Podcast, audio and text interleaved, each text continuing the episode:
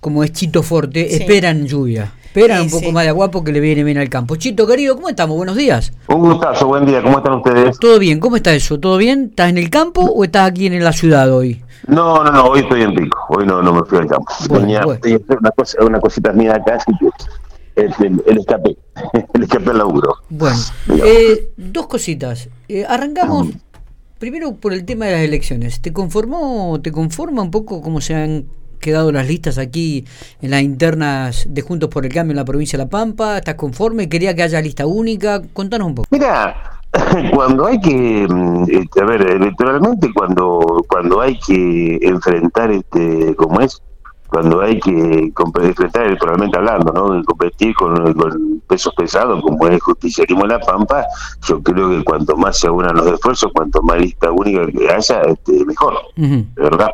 ¿No es cierto? Pero bueno, obviamente como es hay una interna nacional muy marcada, que se traslada a la provincia y está perfecto como es que el electorado eh, decida las mejores opciones. Yo creo que acá este, va a pasar algo muy muy similar a lo que fue hace cuatro años atrás, que las pasos se convierten en la primera vuelta y la primera vuelta se convierte en el balotaje. Eso creo que termina, termina así la historia. Yo creo que no llegamos a noviembre a votar de vuelta.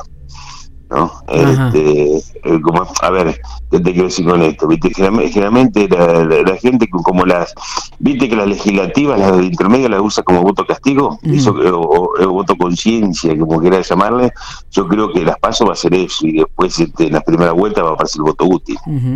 Supongo, supongo, ¿no? Pero, eh, está bien, digo. Y... Pero bueno, este, ahí, ahí este, como es, este, se conformaron algunos candidatos, así que... Este, este, hay buena, este, como es, este, hay buenas opciones para el electorado pampeano.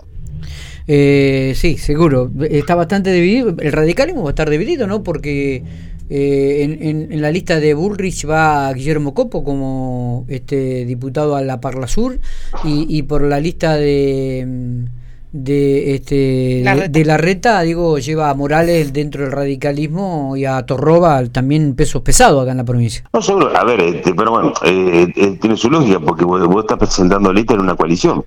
Entonces este, vos, vos fijate que tanto los dos candidatos a presidente se van como candidatos a vicepresidente con radical ¿no es cierto? Bueno, y eso este, también, y bueno, en La Pampa también, como decía, de, un lado está Francisco, de otro está Guillermo, pero para diferentes cargos, no compiten entre sí no compiten entre sí.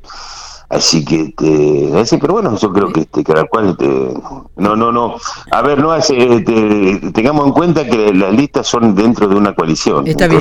Digo, eh, ¿te, ¿te, molesta, Chito, como, como radical que vayan otra vez como segundo? Como, como y no, no encabezando la lista presidente? Mira, no uno siempre hubiera soñado, este, siempre sueña con, este, como ese, sobre todo lo que lo que nos iniciamos este, en la época de los, en los 80 con la Revolución de la Democracia, con Alfonsín y todo lo que significó eso, la verdad que por supuesto que siempre uno sueña con este con, con encabezar la lista, con el que sea un candidato radical, pero bueno, se dio esta circunstancia, me parece que fue la opción más correcta. A ver, estaba muy este, era, era un pedido a gritos de toda la de toda la mm, ciudadanía, este, era toda la ciudadanía este, no quinerista, de que un acto de responsabilidad de la oposición, que tiene que estar todo junto, que no puede estar tan dividido, que no puede estar tan atomizada, etcétera, etcétera. Bueno, vos este, como, como periodista y como ciudadano lo has escuchado mil veces, ¿no?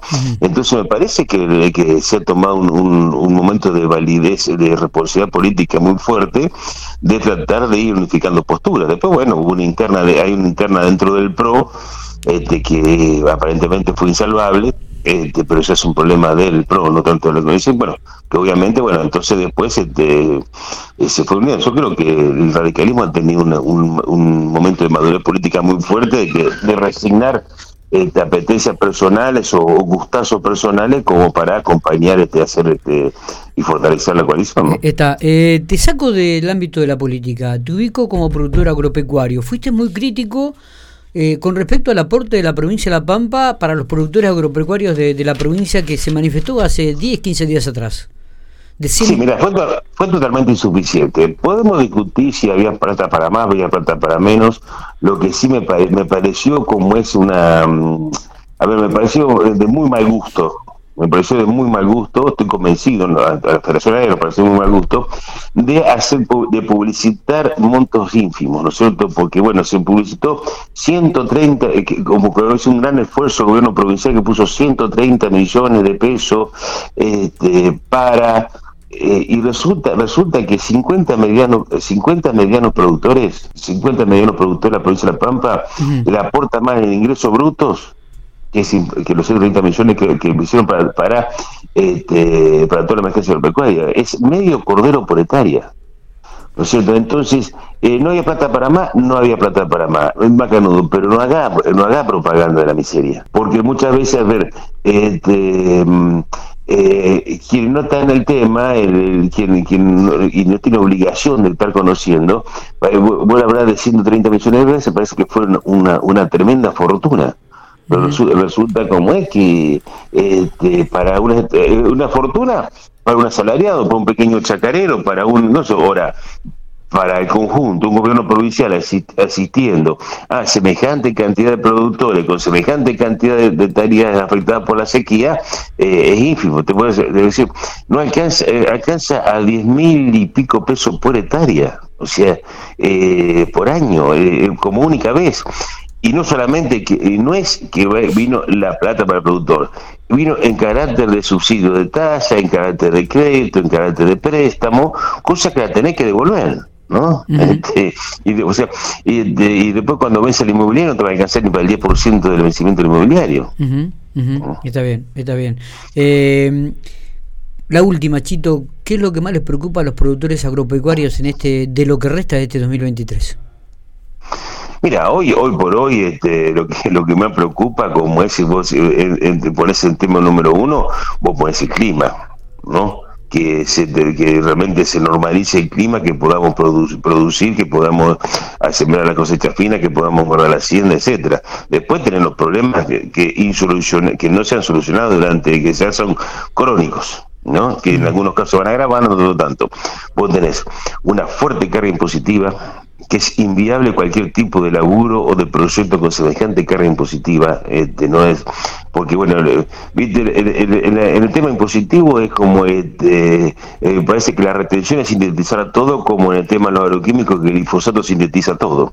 Pero resulta que tenés 70 y pico de impuestos entre municipales, provinciales y nacionales totalmente distorsivos. O sea que este, cuando vos cuando vos vas a gastarte dos mil pesos en la carnicería, te gastaste mil eh, gastaste mil trescientos en carne y 700 en impuestos. ¿No?